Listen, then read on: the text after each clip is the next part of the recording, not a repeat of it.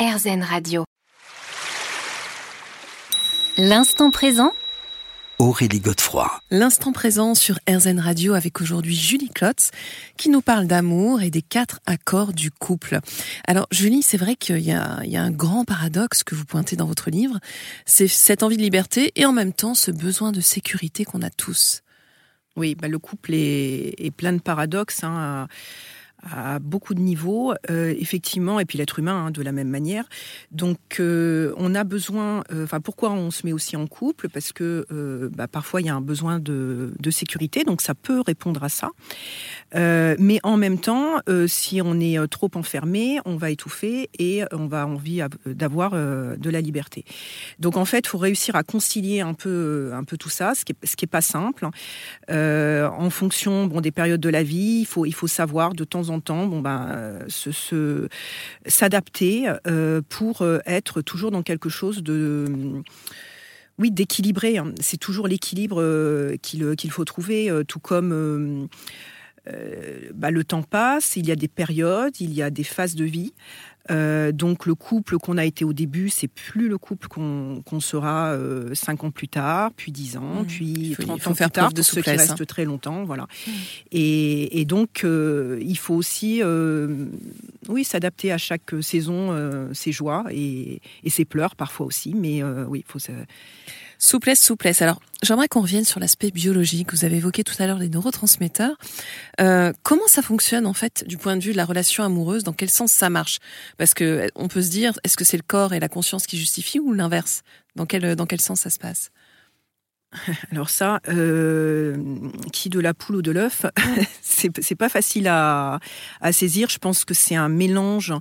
Euh, aujourd'hui, on, enfin, on, peut plus trop savoir ce qui vient, euh, ce qui vient de la culture, ce qui vient de la psychologie, qui va influencer le corps.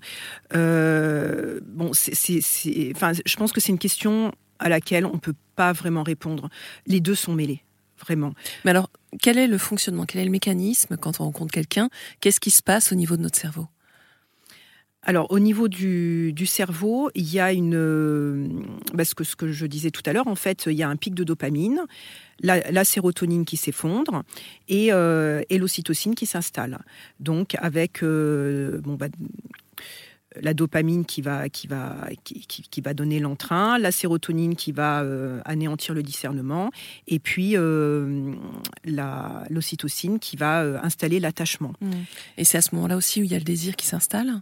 Et le désir, euh, oui, alors évidemment, euh, c'est, il, est, euh, il, est, il est très fort au départ, en général en tout cas, mmh. avec bon, ce pic de dopamine qui, va faire qu'on va être, on va être oui, beaucoup plus excité au départ. Qu'avec le temps, parce que bon voilà, l'être humain au bout d'un moment bah, va euh, être moins pris dans cette euh, dans, dans, dans, ce pic euh, enfin dans, les en fait c'est vraiment hormonal hein, mmh. mais donc, tout le challenge ça va être de transformer ça.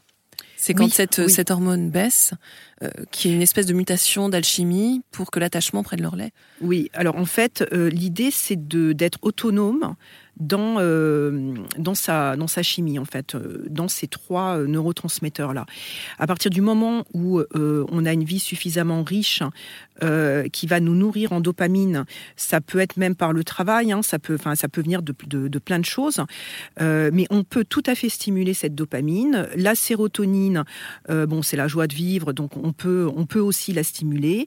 Et l'ocytocine, pareil, en pratiquant des activités de lien, par exemple, je je sais pas, euh, travailler dans l'humanitaire, euh, faire euh, ou même simplement pour une association dans son quartier. Enfin bon, voilà, on va être dans le lien. Donc en fait, à partir du moment, c'est le docteur Yann Rougier qui dit très bien, très bien cela. À partir du moment où on est autonome dans ces dans ces neurohormones, on devient libre.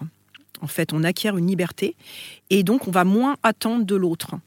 Donc ça, c'est un travail qui peut se faire tout seul ou il faut se faire accompagner? Comment ça se passe? Non, je pense que de mettre de la conscience, ça suffit en fait. Hein. Euh, oui, oui, oui, euh, mettre, mettre, de la conscience. C'est une bonne nouvelle. On peut tous le faire alors. Oui, oui. On se retrouve dans quelques minutes. L'instant présent Aurélie Godefroy. L'instant présent sur RZN Radio, on se retrouve aujourd'hui avec Julie Klotz pour parler du couple. Alors Julie, on a vu ce qui se passait au niveau des neurotransmetteurs, du cerveau, euh, et tout à l'heure vous évoquiez l'importance du transgénérationnel aussi. Est-ce que vous pouvez nous expliquer ce que c'est Mhm. et en quoi ça nous impacte?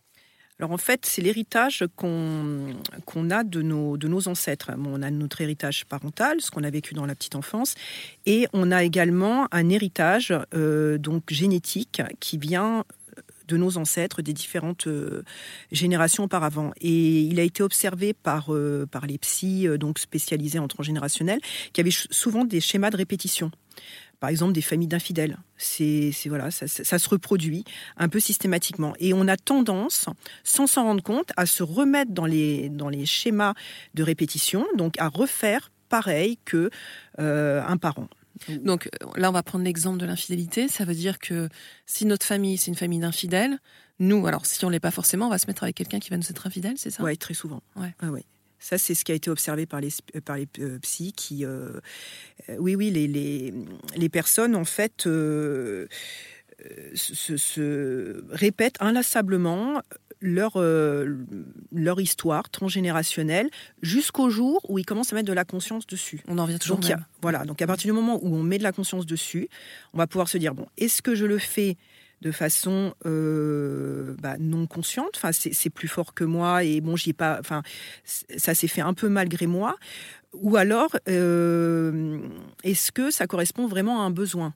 En fait, il faudrait, il faut, il faut analyser. Mm. Euh, Est-ce que je fais ça euh, parce que j'en ai vraiment besoin, ou tout simplement parce que j'ai toujours vu ça aussi, euh, et j'ai toujours entendu des histoires comme ça dans ma famille, et donc je suis un peu conditionnée. On, on- de toute façon, l'histoire de couple est Mm. forcément victime des oui, parce qu'on peut conditionnements. hein. aussi le faire de manière inconsciente également. hein. Oui, oui, C'est-à-dire aller vers quelqu'un Ah, sans savoir que cette complètement. personne, Ah oui, oui, tout à fait. Ça, c'est terrible. oui, oui, oui, oui. Alors, vous dites aussi que le couple, c'est la complémentarité de deux névroses, c'est-à-dire? Alors, de névrose, puisqu'on a tous des, des blessures, euh, donc euh, ça peut être, bon, souvent on identifie cinq blessures, la blessure d'abandon, qui est souvent la plus connue, rejet, humiliation, euh, et je ne sais plus les autres, là, ça me vient plus. Enfin bon, il y a cinq blessures. Euh, qui vont euh, qui, qui, qui, qui- qui vont un peu se retrouver euh, chez tous les individus et en fait on va souvent aller vers une personne alors soit euh, qui va avoir la même blessure Donc, soit encore une fois, même si on ne le sait pas consciemment au départ. non hein. voilà ouais, ouais, ouais. Soit euh, qui euh, va avoir une blessure mais complémentaire. Donc euh, souvent on se retrouve enfin il y, a- il y a des gens qui se retrouvent dans des dans des situations de bourreau victime Mm. parce que voilà il y y a deux blessures qui vont qui vont qui vont s'accorder deux névroses. Et, et ça pareil il faut mettre de la conscience dessus pour casser un peu le, un peu le schéma et, euh, et s'orienter vers des personnes qui nous font du bien. Ça, c'est- c'est c'est quand même quelque chose de très important. Euh, la relation amoureuse, elle est là pour nous donner euh, une plus-value de nous-mêmes, hein, pour nous donner un Donc, plus C'est important, oui, c'est Ouais. important d'insister là-dessus. Donc, donc on n'est pas là. Alors c'est bien d'apprendre, c'est Mm. bien de travailler sur soi. L'autre donc se met en, enfin on, on se met en miroir l'un et l'autre pour pouvoir grandir. Mais l'idée quand même, c'est que on se sente plus beau, euh, plus épanoui, euh, enfin mieux dans sa vie, mieux Mm. dans sa peau, Mm. euh, grâce à la relation. Sinon, ça sert à rien d'être Mm. en relation. Mais c'est la question que j'allais vous poser justement. Est-ce qu'il y a un baromètre, j'allais dire, pour voir que finalement c'est une relation qui est peut-être toxique, qui nous fait du mal? Quels sont les, les indicateurs justement? Bah, L'indicateur, c'est tout simplement est-ce que je me sens bien? Euh, mieux avec. euh, enfin, est-ce, que- cette personne me permet d'exprimer quelque chose euh, de, de plus, en fait de mieux de moi-même? Enfin, est-ce, que grâce à lui, je sais pas, par exemple, je vais devenir plus généreux? Mm. parce que j'ai face à moi quelqu'un de généreux qui va me pousser vers ça. Et voilà.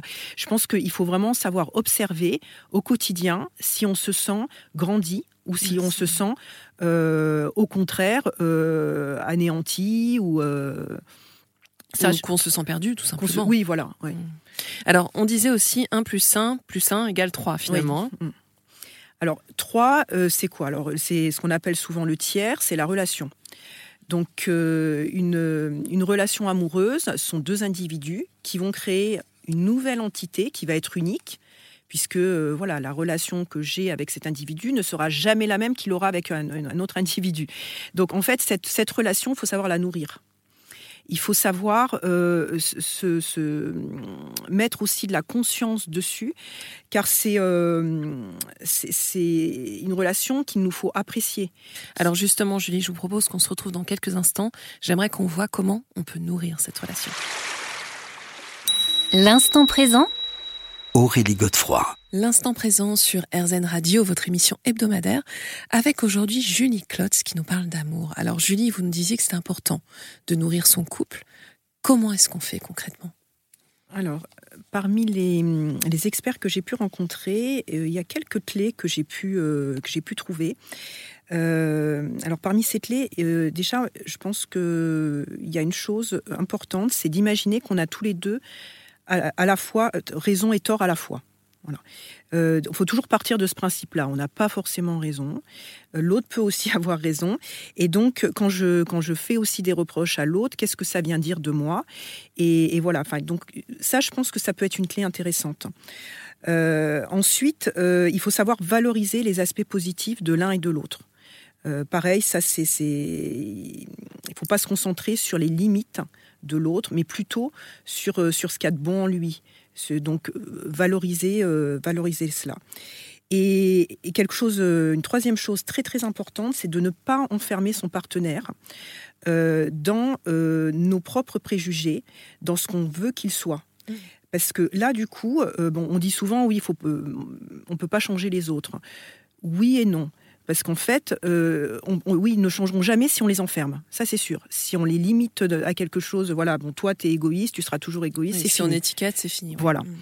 Alors que euh, si on, laisse la possibilité à l'autre de pouvoir s'exprimer autrement sans l'enfermer dans quelque chose, donc sans lui faire euh, des reproches constamment sur, sur voilà, un défaut, par exemple, eh bien, au bout d'un moment, son désir va s'éteindre et, euh, et puis, et puis bon, le, couple est en péril. Donc il faut, euh, il faut laisser euh, de la place à la nouveauté constamment, puisque le couple c'est une entité en mouvement. Il y a un très beau livre qui a été écrit aussi de Serge Effès, La danse du couple. Mmh. Voilà, enfin, le couple, c'est quelque chose. C'est pas figé. Non, c'est jamais figé. C'est une, une entité, une relation. On parlait de relation tout à l'heure. C'est une relation qui doit se nourrir, qui doit être en mouvement constamment au fil de la vie. Oui, c'est pas acquis pour toujours hein, quand euh, on est en couple avec quelqu'un. Alors, quid de la jalousie? Parce que c'est quand même quelque chose de très important. Euh, vous en parlez dans votre livre. Et je crois qu'il y a euh, l'infidélité maintenant, c'est une des principales causes du divorce, c'est ça? Oui, donc euh, c'est, euh, je crois que c'est un, tiers, oui un tiers, je crois, des, demandes de divorce qui sont en lien avec l'infidélité. Alors en fait, l'infidélité, c'est, un vrai, un vrai souci dans le sens où avant, enfin l'infidélité a toujours existé, c'est pas nouveau, mais avant ça ne rompait pas un mariage, ça ne rompait pas un couple. Euh, qui était basé sur d'autres euh, valeurs importantes. Mais c'est vrai qu'aujourd'hui, on est dans le mariage d'amour.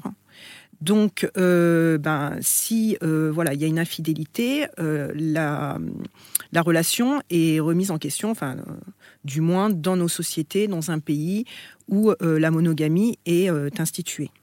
Donc euh, voilà, après ça va dépendre aussi en fonction des cultures. Hein. Euh, mm. Donc là, euh, c'est pour ça que tout à l'heure je parlais de, la culture, c'est très important aussi par rapport au contexte dans lequel le couple évolue. Donc donc voilà, donc en fait, l'infidélité, bon bah c'est, enfin, la jalousie, l'infidélité, ça va être, ça va être quelque chose qui peut mettre le couple en péril parce qu'on a cette envie de liberté. Euh, qui est lié aussi à notre époque. Euh, on, a, on a besoin de se sentir euh, complètement libre, même dans la relation amoureuse. Mmh. Mais alors, il y a aussi une forme de jalousie qui, j'allais dire, n'est pas objective, qui est pathologique en fait. Oui, alors là, bon, là, on est dans la névrose et là, faut, bah, faut consulter. Hein. Euh, quand euh, parce que bon l'autre n'est pas euh, n'est- pas un objet euh, qui nous appartient donc donc voilà donc il y a, il y a effectivement des gens qui sont qui, sont jaloux malade de- maladivement quoi ça Mhm. c'est Bah oui. Alors qu'il n'y a pas de sujet en fait. hein. non voilà Et alors tout à l'heure, vous disiez que justement le couple est évolué de manière permanente, constante. Et c'est vrai qu'aujourd'hui, on assiste à des nouvelles formes de... Mm. de bah, non, je ne sais pas si c'est de couple, mais en tout cas de, oui, oui. d'union, quand on pense au polyamour. Ou... Enfin, qu'est- qu'est-ce qui a changé aujourd'hui? En tout cas, il y a moins de tabous, on a le sentiment que c'est plus affiché. oui alors surtout euh, alors ça dépend où on vit aussi hein, parce que surtout dans les Alors on va rester sur la France. Mm, Oui, mais, mais euh, même au sein de la France, c'est surtout, euh, enfin, les, les, les citadins n'ont pas la même vie euh, que, les autres non plus. hein. Donc c'est vrai que le polyamour, euh, c'est quelque chose qui s'est développé euh, il y a une vingtaine d'années, hein, qui, a, commencé à peu près il y a 20 ans. On en parle de plus en plus. C'est devenu effectivement presque aujourd'hui quelque chose d'un petit peu tendance hein, à la mode euh, et qui se pratique surtout euh, dans, euh, dans les villes où les gens veulent aussi une certaine liberté. Il y a beaucoup d'occasions de rencontres. Euh, c'est sûr que bon, quand on vit à- au fin fond de, de la campagne et euh, qu'on rencontre, euh, je sais pas moi, une, une centaine de personnes par an, bon, bah, en ville, on va peut-être en rencontrer 1000 par an. Et il y a plus de, de, de, tentations. Mhm. Donc, euh, On se retrouve dans quelques minutes.